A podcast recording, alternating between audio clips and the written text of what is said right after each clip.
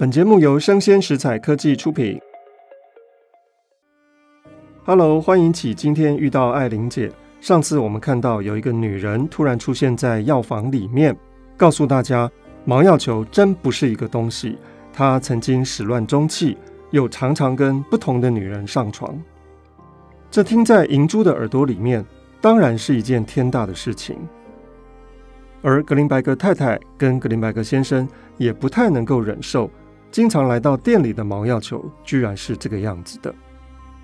所以格林白格太太就跟银珠说：“你帮我送一个货，等一下我就跟毛药球说，你们不要再见面了。”而银珠打的这个电话始终没有声音。格林白格太太问说：“打不通吗？”银珠点点头，微笑说：“现在的电话就是这样。”格林白格太太说：“这样吧。”本来有两瓶东西，我要你送到一个地方去的。你晚一点，五点钟去，就不必回来了，直接下班。我自己会跟毛先生说的。银珠去送货，地方虽然不太远，他是走过去又走回家，到家里已经六点多了。从后门进去，经过厨房，他母亲在那里烧菜，忙得披头散发的。银珠说：“怎么没有一个人帮忙啊？”全少奶奶举起她那苍白笔直的小喉咙，她那个喉咙啊，再提高一些，也就是叽叽喳喳、鬼鬼祟祟的。她说：“新来的拿翘走了，这两天你不在家，你不知道。这个佣人听了弄堂里面的人的话，说人家过年拿了多少万的赏钱，这就财迷心窍，嫌我们这里太苦了。又说一天到晚扫不完的猫屎。”那倒也真是的，本来老太爷的那些猫也真是的。这个佣人可就单捡今天走，他知道老太太今天过寿，根本就是故意的。今天的菜还是我去买的呢，赤手空拳要我一个人做出一桌酒席来，又要好看又要好吃。你帮我把后面围裙系一系，散下来大半天了，我也没有手可以。把它重新系回去。银珠替母亲系上了围裙。厨房里面黑黑的，只有白泥灶里面红红的火光。黑黑的一只水壶烧着水，咕噜咕噜的，像一只猫在念经。从这段我们可以看到，匡银珠的家里面确实已经家道中落了，没有几个佣人，而佣人刻意的在老奶奶生日的这天离开。就是要给匡家好看，也许匡家真的亏待了这些佣人，经济能力不足，当然也就衍生这些问题了。银珠上了楼，看到楼上起坐间的门半开着，听见里面叫王妈把蛋糕拿来，原来是月亭少奶奶要走了。这里有一个亲戚叫做月亭少奶奶，月亮的月，亭子的亭。说吃了蛋糕再走，随即就看到王妈捧了蛋糕进去。银珠走到楼梯口，踌躇了一会儿，刚赶着这个时候进去，显得实在是不识大体，不见得可以吃到蛋糕。想想还是先到三楼去吧，把蓝布罩衫脱了再进去拜寿。银珠没有进去，一只白猫却悄悄进去了，在昏暗的大房里面。隐隐走动着雪白的狮子猫，房间里面坐着身穿织锦缎的客人，仿佛还有点富家的气象。匡老太太今年这个生日实在过得非常的勉强，本来预备把这个款子给省下来，请请自己出去吃点东西也就算了。这一辈子还能过几个生日呢？经济又这么拮据。然而老太爷的生日。也就是在正月底，比他早不了几天。这对夫妻又是一样的想法。老太爷是不过生日的，省下的钱他也是看不见，因为根本家里面全部都是用老太太的钱。匡家本来就没有多少钱的，所有的一点又在老太爷的手里面败光了。老太太是有名的七文进宫的女儿，带来丰厚的嫁妆。一直陪贴到现在，大概也差不多了。老太爷过生日，招待了客人；老太太过生日，也不好意思不招待客人。可是老太太心里抱怨着，脸上的神色都不对。她认为自己这样是敷衍人，而一般小辈买了礼物来磕头，也是在敷衍她。不然谁稀罕吃他们家那点面跟蛋糕呢？十五六个人一桌的酒席呢？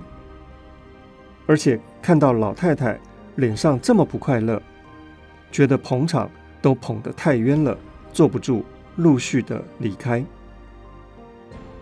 而最后剩下的只有侄孙岳婷和岳婷少奶奶，还有自己家里面的姑奶奶，以及姑奶奶的两个孩子，还有一个寡妇沈太太。这位沈太太是远房亲戚做看护的。现在又被姑奶奶收入她的麾下，在姑奶奶家里面帮忙看孩子。匡老太太许多儿女当中，在上海的唯有这个姑奶奶和最小的儿子全少爷。老太太切开蛋糕分给众人，另外放开一块说：“这是留给姑奶奶的。”姑奶奶到浴室里面去了，老太太又叫说：“老王啊，茶要加水了。”老妈子在外面很生恶气的杵头杵脑的答道：“水还没开了。”老太太仿佛觉得有人咳嗽，直咳到她的脸上来似的，皱一皱眉，偏过脸去，向着窗外。从这里我们可以看到，匡家的佣人实在是非常的气盛，是直接可以对着老太太、老先生有非常不礼貌的言行。这位老太太是细长的身材，穿的一身黑，脸上起了老人斑，眉毛跟睫毛黑黑浓浓的，苦恼的微笑的时候，眉毛跟睫毛一丝丝很长的，仿佛要垂到眼睛里面去。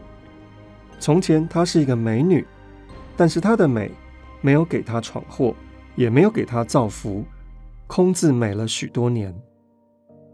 现在。就像是机智已没，阴魂不散，留下来的还有一种灵异的感觉。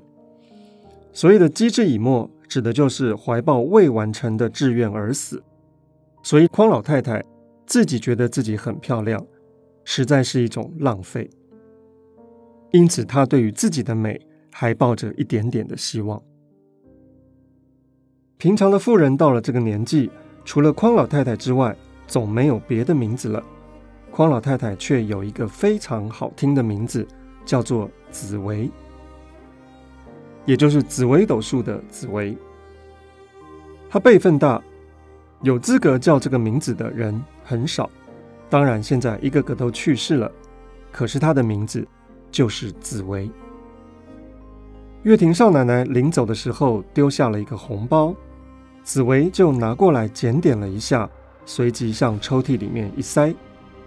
而匡老太爷叫做匡廷谷，廷是雷霆万钧的廷，谷是山谷的谷。匡老先生就说：“多少啊？”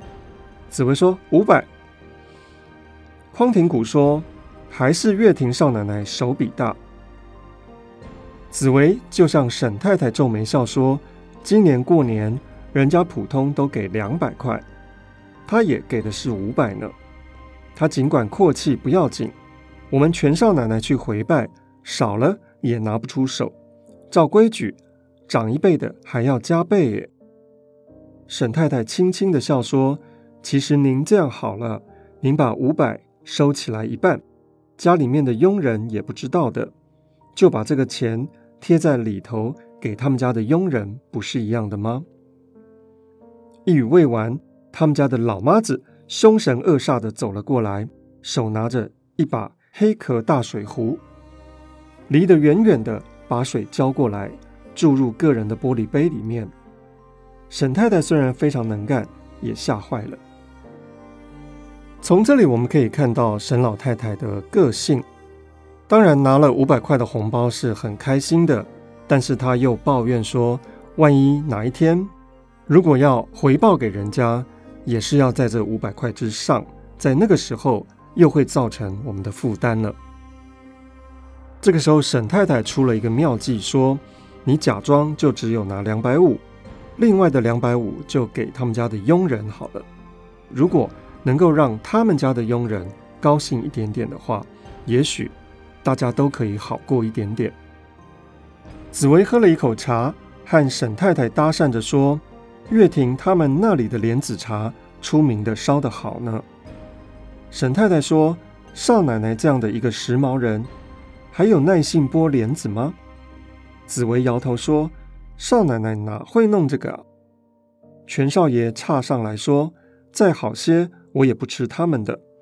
我年年出去拜年，从来不吃人家的莲子茶，脏死了。客人杯子里面剩下的，又再倒回去。有客人来了，热一热又拿出来，每一家都是这样。”这里全少爷在嫌别人家是非常脏的。他耸耸肩膀，把手伸到根根直竖的长头发里面，一阵搔，鼻子里面也痒。他把鼻子歪了一歪，抽了一口气。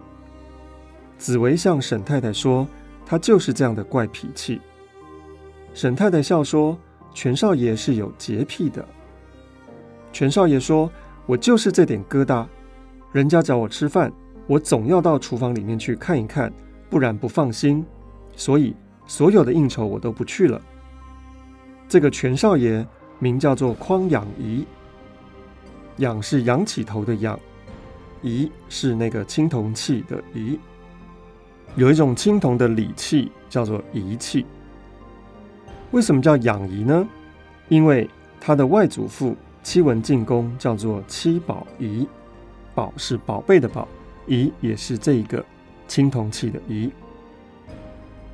全少爷高而瘦，飘飘摇摇的，戴一副茶金眼镜，很气派的一张长脸，只是从鼻子到嘴巴一路大下来，大得不可收拾，只看见两肩喝一口。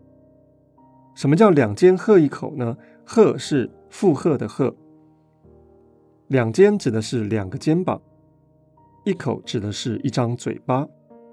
两肩喝一口，在《聊斋志异》里面曾经出现过，指的就是极贫穷，身上有一个吃东西的嘴巴，而两个肩膀必须要承接住这个嘴巴的所有的重量。有一个时期，全少爷还曾经投稿到小报上，把一本笔记每天抄一段，树名叫《法力山人》，他的头发。是根根竖立着的。匡养仪和他的父亲匡廷古一辈子是冤家对头。匡养仪恨他的父亲用了母亲的钱，父亲又疑心母亲背地里给儿子钱花。匡廷古矮矮的，生有反骨，脑后见腮，两眼上插，虽然头已经秃了。还是一脸的孩子气的反抗，始终是个顽童的身份。到后来，人生的不如意层出不穷，他的顽劣也变成沉痛。匡廷古一手抄在大经里面，来回走着，向沈太太说：“我这个莲子茶啊，今年就没吃好。”言下之意是有一种郑重的、精致的惋惜。沈太太说。今年姑奶奶那儿是姑奶奶自己亲自煮的，没有用碱水泡哦。匡廷古问说：“煮的还好吗？”沈太太说：“姑奶奶说太烂了。”匡廷古说：“越烂越好，哎，最要紧的就是把糖的味道给煮进去。我今年这个莲子茶就没吃好。”他向沈太太说：“岂止莲子茶啊，说起来你都不相信。”今年我们等到两点钟才吃到中饭呢，还是温吞的，到现在还没有一个热手巾。这个家简直不是家了。还有晚上没电灯。紫薇说：“劝你早点睡吧，你就是不肯。点这么贵的油灯、蜡烛，还又不亮，到底有什么要紧事啊？非要熬到深更半夜的。”匡廷谷说。有什么要紧事要一大早起来呢？紫薇就不接口了。从这里我们可以看到，这个家里面的老太太跟老太爷，因为他们不平衡的经济关系，而使得老太太是占上风的。但是老太爷为了要表示自己并不输，所以刻意的要求一些生活的细节。明明知道家里面已经经济状况有问题了，还在刁钻这些莲子茶，没有油灯，或者是上饭的时间太晚等等。从这里我们可以看到，紫薇要撑起这个家实在是不容易。这样的长辈会支持银珠跟毛要球的感情吗？